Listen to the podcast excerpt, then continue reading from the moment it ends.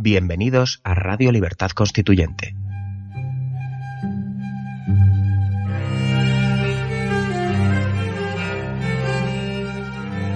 Están escuchando Radio Libertad Constituyente con don Antonio García Trevijano.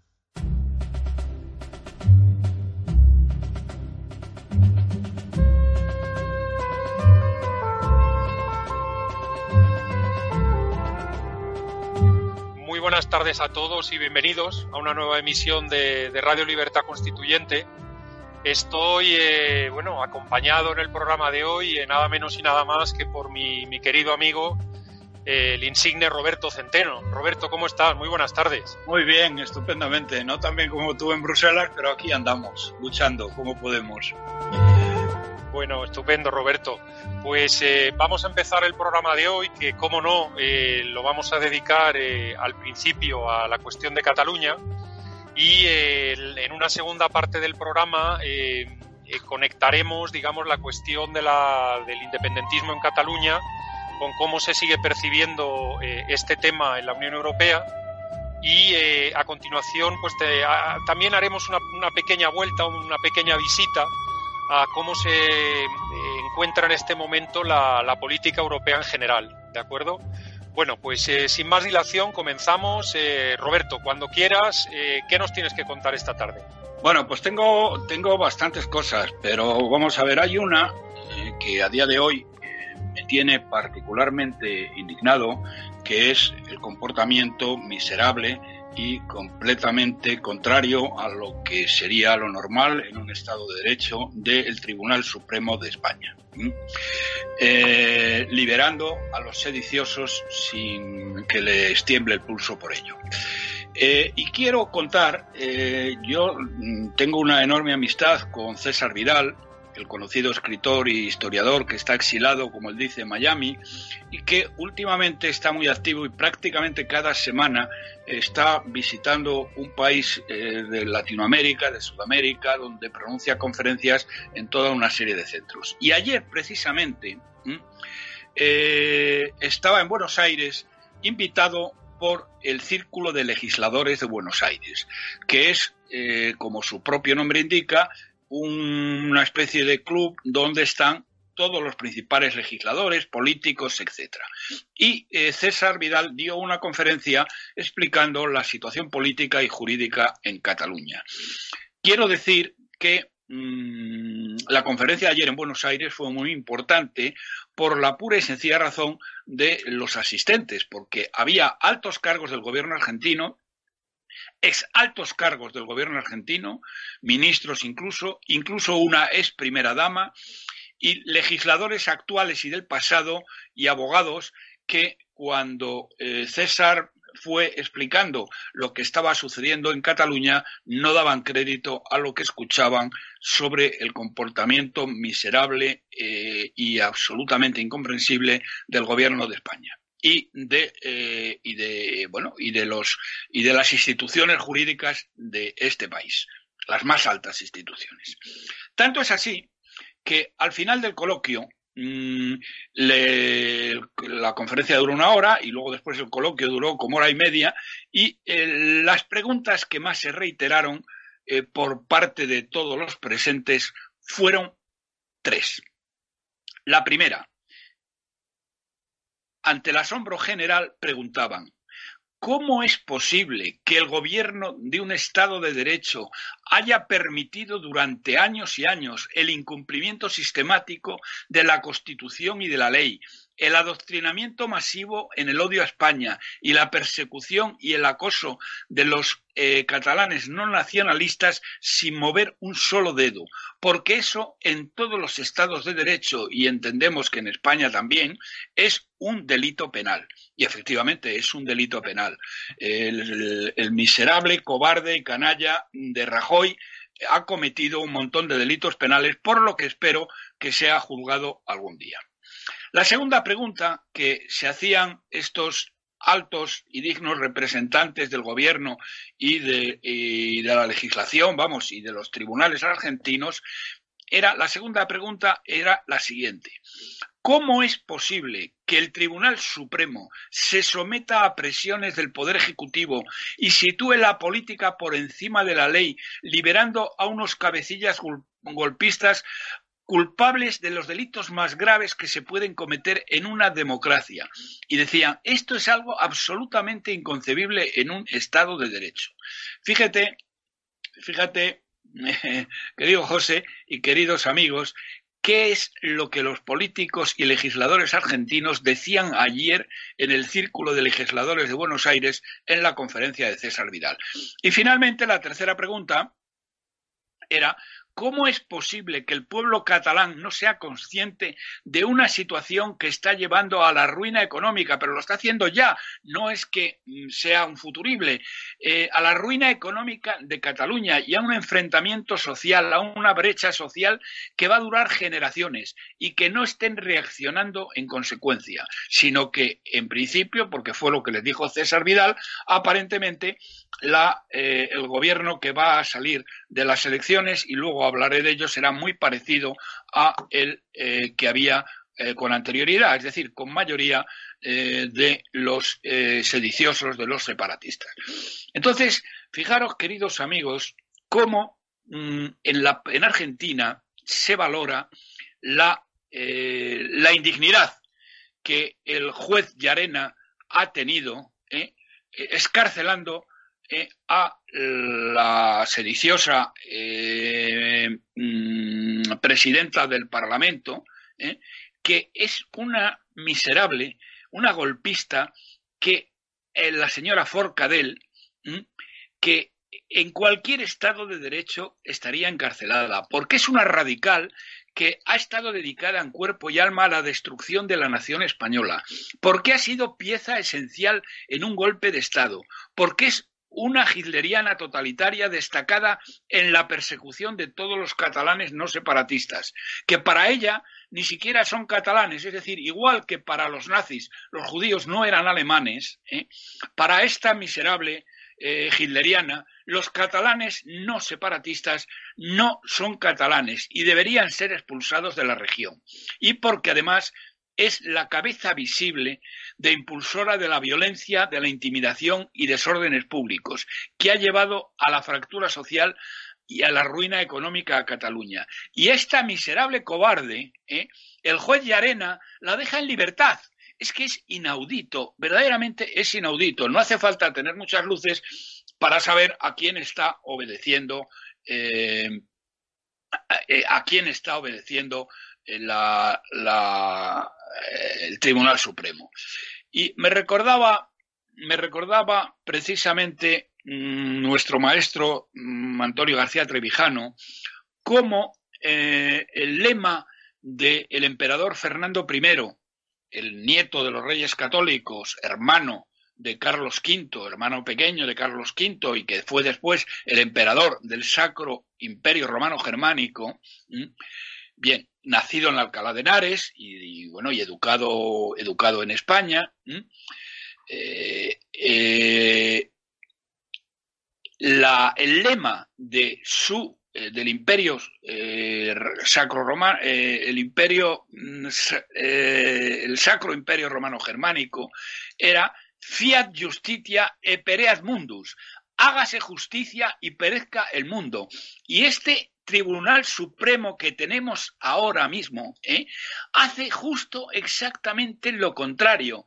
Para el Tribunal Supremo lo importante es, vamos, mejor dicho, el lema del Tribunal Supremo sería hágase injusticia y que prevalezca la indignidad. Un juez, me decía eh, Antonio García Trevijano, no puede tener jamás en cuenta las consecuencias políticas de su sentencia, porque eso no es un juez, sino un político ocupando el puesto de un magistrado. La verdad que el juez de Arena no sé si es consciente de cómo ha arrastrado por el fango los principios más sagrados del Estado de Derecho y la defensa más elemental de la unidad de España. Que no solo está amenazada la unidad de España por estos golpistas en Cataluña, también en Valencia y en Baleares, donde están empezando, ¿eh? imponiendo la enseñanza del catalán en Valencia y en Baleares, a través de los miserables de extrema izquierda que gobiernan en Valencia y en Baleares. La imposición lingüística donde el gobierno de España no está haciendo nada, porque el canalla miserable y traidor, eh, ministro de Educación y portavoz del gobierno, ¿eh?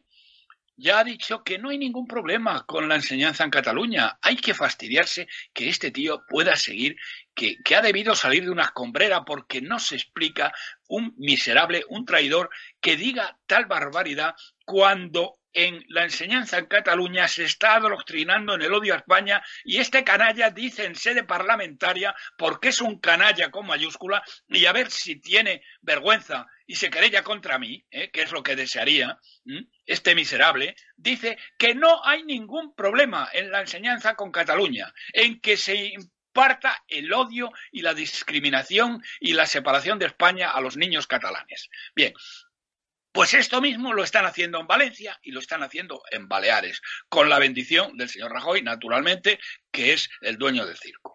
Bien, y esto es eh, algo que mm, resulta inaudito y que ayer, como, como he dicho antes, en el Círculo de Legisladores de Buenos Aires, los políticos y grandes abogados y legisladores argentinos no daban crédito a lo que eh, a lo que César Vidal les contaba que estaba pasando en Cataluña y que antes he explicado. Entonces, esto es lo primero que tendría que decir. Y bueno, mm, como verdaderamente no hay límite en la, en, la, en la canallada que está haciendo de España este miserable de jefe de gobierno que tenemos, hoy la no menos miserable e indigna vicepresidenta del gobierno han dicho que el gobierno está dispuesto, si es que ganan los separatistas, está dispuesto mm, a cambiar lo que haya que cambiar y a pagarles lo que haya que pagar con nuestro dinero para que renuncien a la separación, cosa a la que, por otra parte, ya parece que están dispuestos. Porque, y con esto termino esta primera parte, mm, eh, si cogemos Mm, la totalidad de las encuestas y se hace una media entre ellas, lo que se ve clarísimo es que RC, Esquerra Republicana, eh, y mm, el PDCAT y el, eh, eh, la CUP, aunque la CUP, por ejemplo, va a perder bastantes diputados, pero tendrían una cifra de escaños cercana a la mayoría. Bien, entonces, quien tiene la llave eh, del tema, caben dos escenarios en, Cataluña a la vista de las cifras. El primer escenario es RC, PDCAT y la CUP con los comuns, es decir, con la extrema izquierda, que sería el escenario, llamémosle, eh, bueno, separatista izquierdista radical. Podemos, la indígena eh, mm, la indigna alcaldesa de Barcelona, ¿eh? donde, por si no lo saben, hay 40.000 pisos ocupados ilegalmente por ocupas, que ella lo fue en su tiempo. ¿eh? No hay ninguna ciudad en Europa donde ocurra nada parecido a lo que está ocurriendo en Barcelona. Pero bueno, allá ellos, ellos han votado a esta señora y que la disfruten. Bien, esa es una posibilidad. La otra posibilidad es un que RC renuncie, que está más que dispuesto, es una alternativa de izquierdas, ¿eh? Eh, donde RC está más que dispuesto a dejar la independencia por el saqueo de España, más la CUP, más el partido, el PSC, el Partido Socialista de Cataluña, donde eh, que está mucho más cerca de los separatistas que del eh, Partido Socialista Obrero Español y de España y la defensa de España. No quieren la independencia, pero están muchísimo más cerca. Y Z está mucho más cerca de, mm, de Puigdemont y de, y, de RC que de, de, incluso de su propio partido dentro de España. Entonces, estas son las dos alternativas. Y luego me referiré, porque ahora te cedo la palabra, me referiré a que las dos alternativas van a suponer el desastre, la digamos, la, mm, la totalización del desastre económico que está asolando Cataluña y cada vez va más. En este momento ya hay 2.500 empresas que han abandonado Cataluña y luego diré otra serie de cosas. Dicho esto, querido Pepe, te, José, te dejo.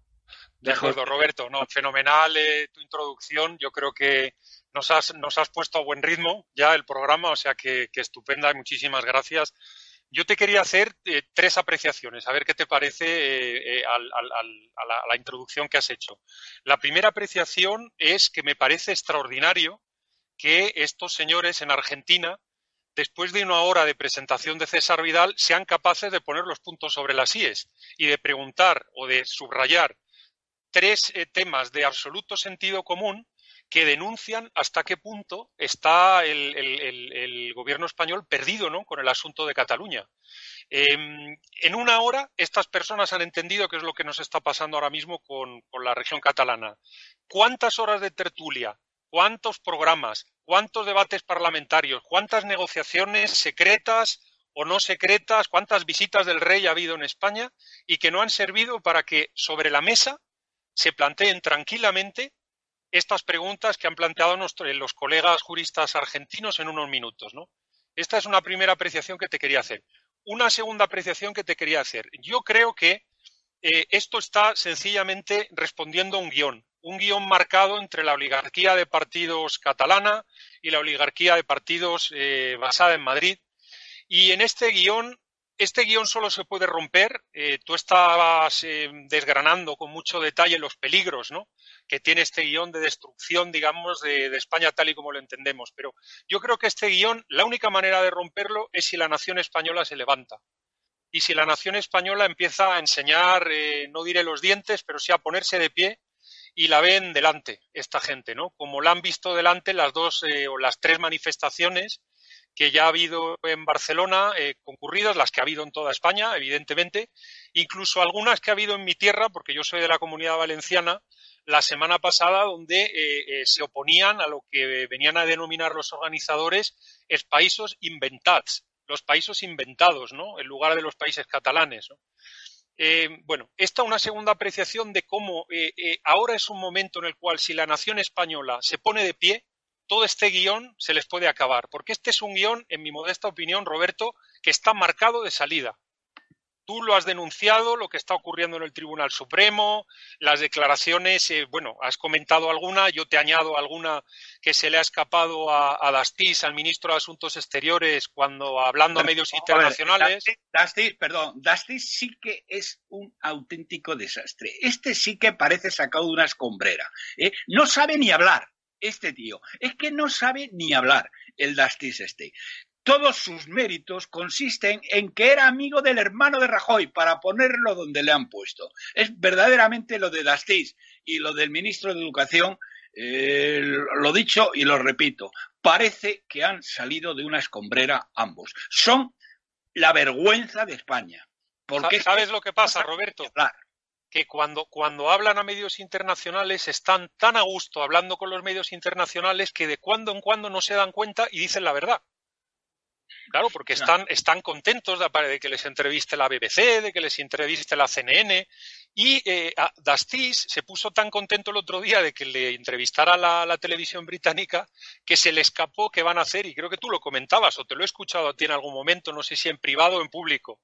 Eh, se le llegó a escapar eh, directamente que ustedes no se preocupen, que a los independentistas le daremos lo que le tengamos que dar para arreglar esto. Y esto se va a arreglar y vamos a hacer cesiones. Efectivamente. Y vamos a hacer lo que haga falta. 40 mil millones de euros, para lo cual mi exalumno eh, eh, Montoro está preparando la mayor subida de impuestos de la historia de España. Es decir, que el dar a los separatistas lo que les tengamos que dar les va a costar a ustedes, queridos amigos, a los españoles, nos van a expoliar, nos van a arruinar estos canallas. ¿eh?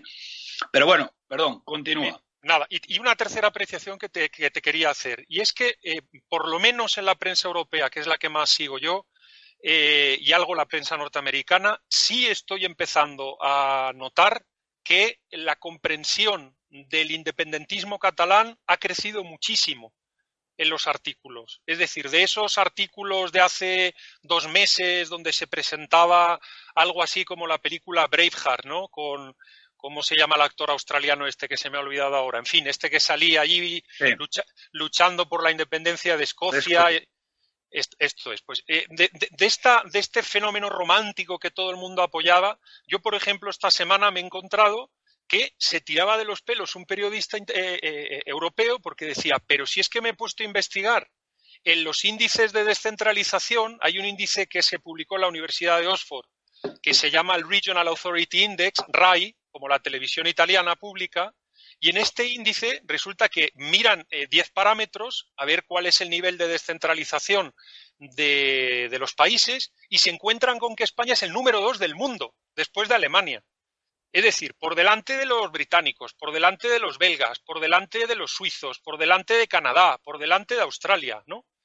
Eh, esto, eh, vamos, eh, he visto a periodistas pues sorprenderse mucho. Otros artículos que me he encontrado de muchísimo interés es otro analista que decía cómo es posible que los catalanes estén tan enfadados con el resto de las regiones españolas a las que llaman pobres cuando en España hay muchísima menos diferencia de PIB entre regiones que lo que uno se encuentra en países bandera de la Unión Europea como puede ser el Reino Unido o Italia. Es decir, que la cantinela que los separatistas habían logrado trasladar a la prensa internacional eh, de que, en fin, de que Cataluña era el único sitio donde la gente se levantaba por la mañana a trabajar, eran los únicos tipos serios que había en España, y el resto era una pandilla de vagos y maleantes que no hacían nada y que vivían de las transferencias de dinero que hacían los pobres y sufridos catalanes, pues ya hay analistas que están internacionales, insisto, en periódicos que uno se encuentra en Francia, en Alemania, en el Reino Unido, en los países nórdicos, diciendo, pero ¿cómo es esto posible? ¿no? Entonces, al final, la percepción que yo ya, ya, estoy teniendo en medios, me he quedado más tranquilo, evidentemente, porque yo lo vivo cada día al estar fuera de España, es que eh, ya el, el, circo, el circo de los independentistas catalán, catalanes ya no es considerado más que eso, que un circo, ¿no? Lamentablemente, desde donde te estoy hablando, el circo sigue. Parece ser que a unos cientos de metros de donde yo te estoy hablando em, tienen organizado un despacho en el que trabajan de día para luego irse a una residencia por las noches al norte de la ciudad de eh, eh Puigdemont y sus, eh, y sus compinches. Oye, no se irán al Chateau de Waterloo, ¿no? Bueno, bueno, no, no, no. Están en creo que están en Bemel, en, una comuna, en una ciudad que se llama Bemel, que está al norte, al norte de Bruselas. Y en, el barrio, la comuna de Ucle, en, eh, en, Bruselas ya capital, parece ser que se han montado un despacho similar. Pero estos son rumores y yo no sé si son ciertos o no. Pero si es verdad y me los tropiezo, Roberto, yo te llamo vente en un avión y hablamos con ellos, lo, que haga eh, falta. Me parece muy bien, me parece muy bien. bueno, Si, si, quieres, estas serían, bueno, las tres, eh, no, no, diré matizaciones, los tres comentarios que quería hacer a tu primera intervención. Si quieres, eh, continúa tú y... No, no, continúo. Vamos a ver, yo de todas maneras... Mm, vamos, es bastante obvio lo que estás diciendo. Efectivamente, estos, estos que han dominado ante la desaparición completa del gobierno de España para defender a España en los medios internacionales, ¿eh? que eso es otra de los éxitos de la indigna vicepresidenta económica cuya incompetencia solo es superada por su ambición enfermiza. ¿eh? Bien, eh, eh, han dominado los medios y entonces ahora les ha salido el tiro por la culata. Pero el problema no es lo que piense o diga la prensa internacional. El problema es un problema nuestro. Y el problema es que tenemos a un jefe de gobierno en España y a un rey ¿eh? que son unos miserables y que están dispuestos a vender a los españoles de nuevo. Porque ahora lo que van a pedir del gobierno que salga el día 21 de que una de dos o es un gobierno de, antiguos separatistas, les voy a llamar. ¿eh? Eh, y quiero matizar lo que significa. De antiguos separatistas más la izquierda radical, eh, los comuns de mm, la alcaldesa de Barcelona y Podemos, de este traidor y enemigo de España de Iglesias, que quiere la destrucción de España, eh, eh, eh, esta es una alternativa. Y la otra alternativa es una alternativa puramente de izquierdas, donde estarían ERC, donde estaría Podemos y los comuns, y donde estaría el Partido Socialista de Cataluña. Bien. Las dos alternativas, la las dos son desastrosas y es evidente que el deterioro económico de Cataluña, la salida de empresas, la huida de capitales, la eh, situación cada vez más dramática de las ventas, donde de nuevo les tengo que decir, miren ustedes, hay poco que los españoles podamos hacer. Hemos llenado de banderas las calles de nuestras ciudades.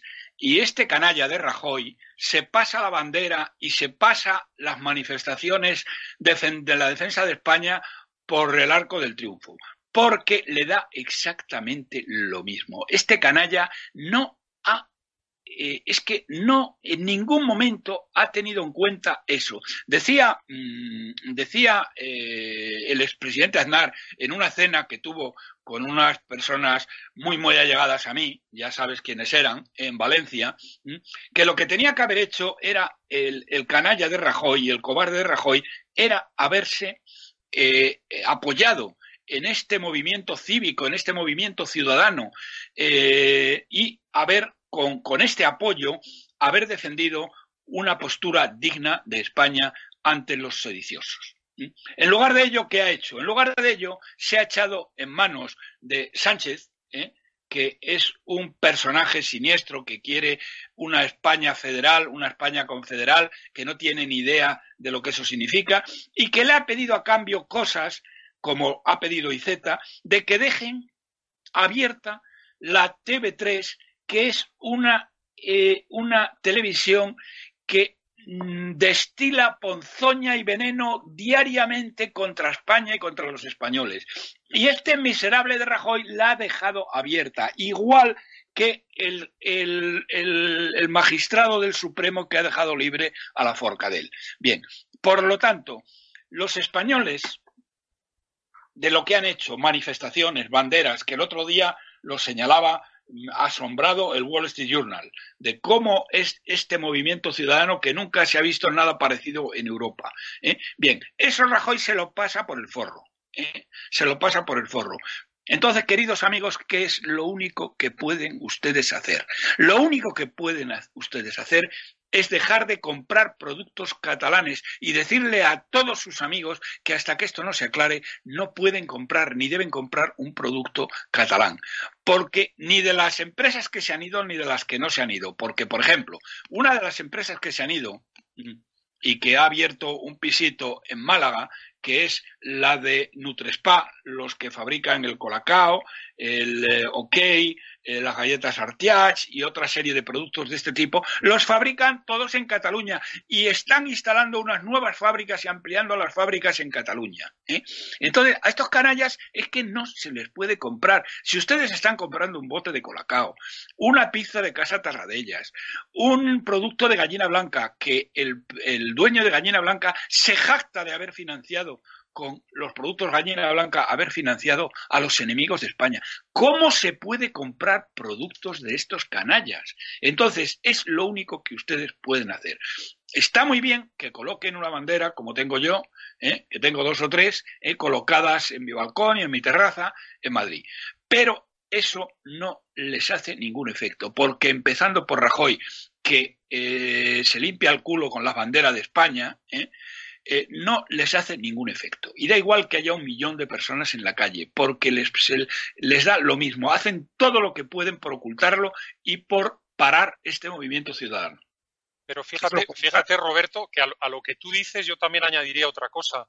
Es la importancia de no votar de seguir deslegitimando a este estado de partidos. Es decir, nos están mandando en medios el mensaje de que el día 21 de diciembre todos los catalanes a votar, a llenar las urnas de votos contra el independentista. A nosotros, no nos toca. Los catalanes que hagan lo que les dé la gana. Porque, como decían los políticos y magistrados argentinos que ayer en el Círculo de Legisladores de Buenos Aires asistieron a la soberbia conferencia de César Vidal, ¿eh? no pueden entender cómo los catalanes de a pie siguen votando a estos sediciosos que les están llevando a la ruina y que han provocado una fractura social de odio entre la mitad de los catalanes, padres contra hijos, vecinos contra vecinos, hermanos contra hermanos, ¿eh? cómo pueden seguir votando a esta gente. Entonces. Pero Roberto, no, no te olvides que esto viene porque desde Madrid esto se ha alentado y se han hecho Negocios, estupendos entre las dos partes. Esto, esto se ha hecho porque Rajoy es un auténtico cobarde. Pero fíjate, y ha dejado esto pudrirse, no viene de Rajoy, viene de antes, pero Rajoy iba a decir. culminado el que ha culminado esto pudiendo pararlo y pudiendo frenarlo. Pero fíjate, hay otra cosa que con esto te lo, te lo, te lo, voy, a, te lo voy a aclarar. Fíjate el tema de Putin. Resulta que ahora el gobierno de España y el país, que vienen a ser lo mismo, ¿eh? porque bueno, ya has visto lo que ha sucedido con Cebrián ahora, pidiendo la ayuda al gobierno de España para que eh, le mantuviera, le mantuviera en eh, el perdón, le mantuviera en, en, el, en su sitio, que esto diciendo que Putin es el malvado Putin el que tiene la culpa de todo. Y bueno, verdaderamente es increíble, porque fíjate, ¿quiénes han entregado la educación al separatismo en Cataluña desde hace 40 años? El PSOE primero y el PP después y se han tragado la ley de inmersión lingüística del año 83 y la ley de educación catalana del año 2009. Y ahora resulta que la culpa es de Rusia, que la culpa es de Putin. ¿Quiénes han entregado la comunicación social al separatismo en Cataluña desde hace 40 años? Primero el PSOE, el PP después, y han tolerado el endeudamiento exponencial del aparato informativo catalanista. ¿Eh? Eh, son los que han pagado con su dinero, con el dinero, perdón, con su dinero, con el dinero que roban al resto de los españoles a estos canallas. Y ahora resulta que la culpa es de Rusia. ¿Quiénes han subvencionado sin tegua a las fábricas del sentimiento separatista en Cataluña? El PSOE primero y el PP después, aportando directamente fondos a Unio Cultural, por ejemplo, permitiendo que el gobierno autonómico catalán sufragara sin descanso a los predicadores del odio y, muy importante, vetando abiertamente cualquier iniciativa que estimulara la identidad nacional española. Pero resulta que la culpa es de Rusia. Verdaderamente es que estos canallas no hay por dónde cogerla, no hay por dónde cogerla. Y bien, Rusia es culpable. Bueno, pues esto es lo que esto es lo que tenemos. Yo verdaderamente la indignación que tengo con este tema mm, ya es que no puedo no puedo mm, no puedo hacerla más patente de lo que de lo que la hago. Pero ahora mismo eh, ahora mismo es el señor Rajoy el, el, el que reúne en su mano toda la vileza, toda la canallada, todo el expolio, todo el robo a los ciudadanos españoles y, como ha dicho su indigna presi vicepresidenta del Gobierno, están dispuestos a pagar lo que haga falta a los sediciosos una vez que se sepa quién ha ganado las elecciones. Que, como digo, solo hay dos opciones. O ganan los sediciosos más eh, Podemos o gana la izquierda extrema eh, entre RC el Partido Socialista de Cataluña y eh, probablemente necesitarán que les eche una mano también la señora e indigna eh, sectaria eh, de extrema izquierda, mm, alcaldesa de Barcelona y el traidor Iglesias. Y con eso, y con eso, Roberto, tendrán la excusa perfecta ¿no? para cambiar la Constitución y para darles todas las prebendas económicas que antes estabas denunciando. Exactamente, ¿qué es lo que pretenden? Que nos va a costar 40.000 millones de euros, que es el cupo vasco y la agencia tributaria catalana. Eso cuesta 40.000 millones de euros a los españoles, que es el doble, el doble de la, eh, del déficit de la seguridad social. Bueno, tú, ya, sabes, tú ya sabes que el, el, mal de muchos es consuelo de tontos, ¿no? Pero la, la situación en la Unión Europea no está mejor que lo que estás describiendo. Yo creo que eh, algo que ha contribuido eh, eh, a que este fenómeno del separatismo catalán haya dejado de interesar en Europa es además de la propia de, la propia bufonada, ¿no? del, propio carácter de bufonada que tiene todo este movimiento independentista, algo de lo que se están dando cuenta nuestros colegas europeos poco a poco, es también la situación caótica en la que se encuentra la Unión Europea.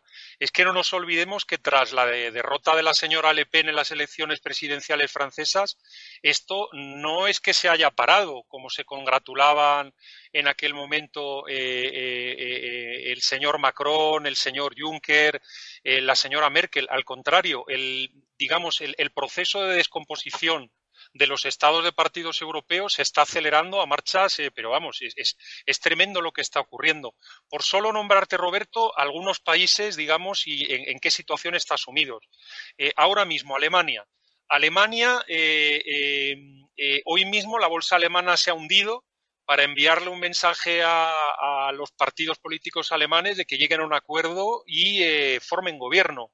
Ellos se habían dado de plazo hasta mañana y se está intentando una coalición muy complicada en la cual eh, van a tener que estar los conservadores alemanes, la CDU, la CSU, los socios bávaros de los conservadores alemanes, eh, el Partido Liberal Alemán y además los verdes, nada menos y nada más. Es decir, es una coalición kamikaze complicadísima de cerrar y, que bueno, vamos a ver qué es lo que va a traer de lo, del único país que ahora mismo sigue siendo un, motor, un motor, eh, no diré económico, sino un motor político, ¿no? De todo este tinglado que es la Unión Europea.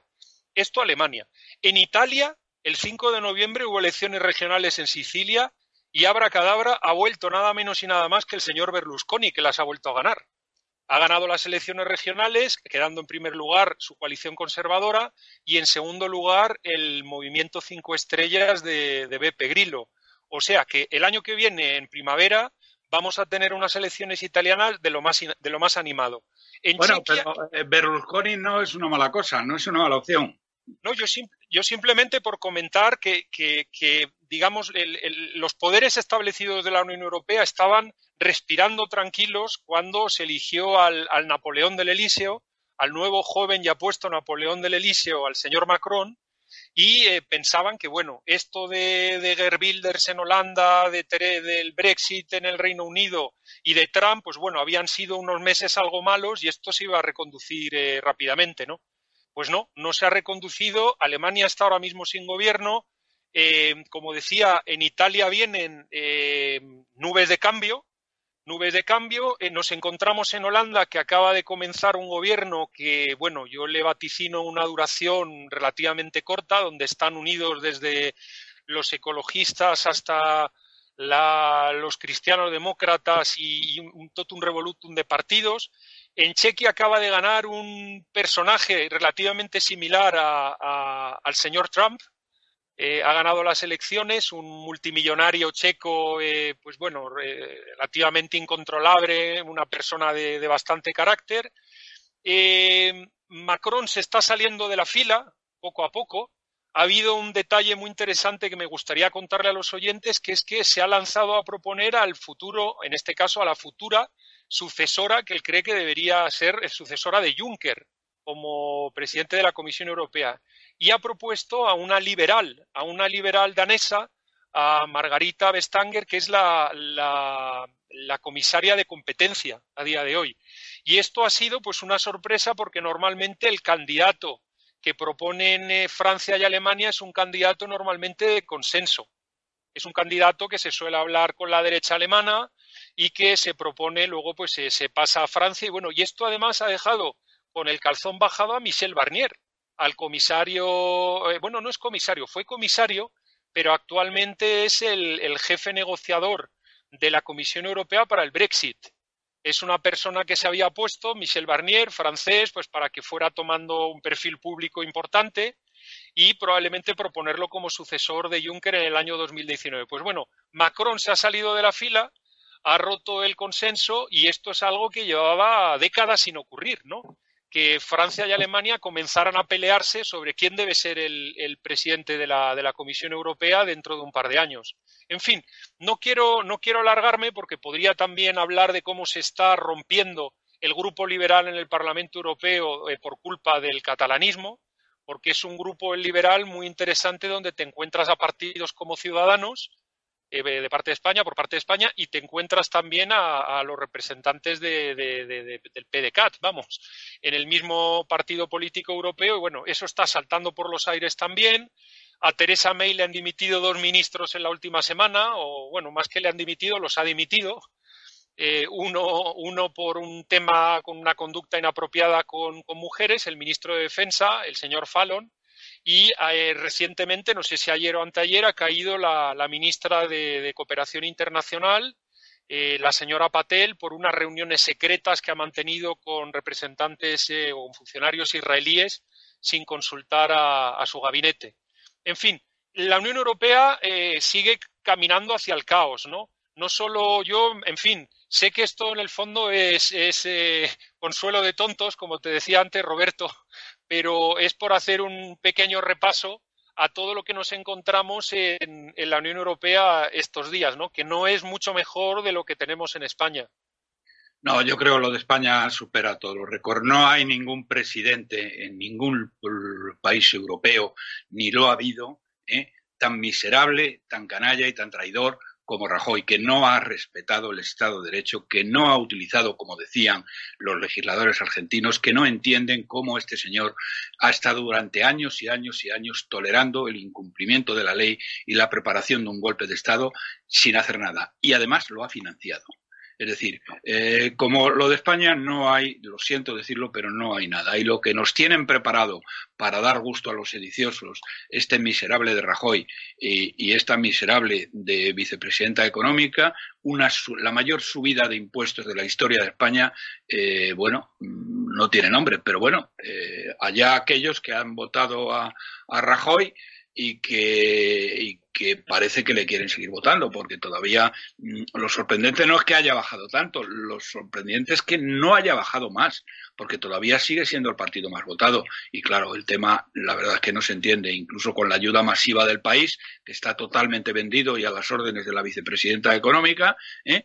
pues eh, ni siquiera así se entiende.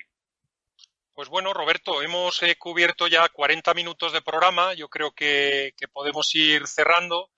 Eh, en fin, tienes mi compromiso de que si me cruzo con el señor Puigdemont, eh, te animaré, como te he dicho antes, a que te vengas para acá, porque yo sé que movilizar a don Roberto Centeno, eh, vamos, si, si esa, esa, capacidad de movilización la tuvieran la mitad de los españoles, la mitad de la mitad de lo que tiene Roberto Centeno, acabábamos con este régimen de, de estado de partidos en, vamos, en dos semanas. Eh, desde luego.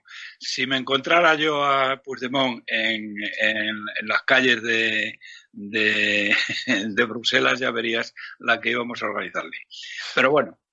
Bueno, de acuerdo. Pues eh, muchísimas gracias, Roberto, por, por, tu intervención y por haber estado con nosotros hoy. Gracias. Y, y, bueno, le doy las gracias también a todos los oyentes y televidentes. Ha sido un placer y bueno. Eh, yo creo que mañana habrá, habrá otro programa y espero que el de hoy os haya gustado como, como, como lo he disfrutado yo tanto, sobre todo en compañía de Roberto. Un abrazo y muy buenas noches a todos. Un abrazo a todos.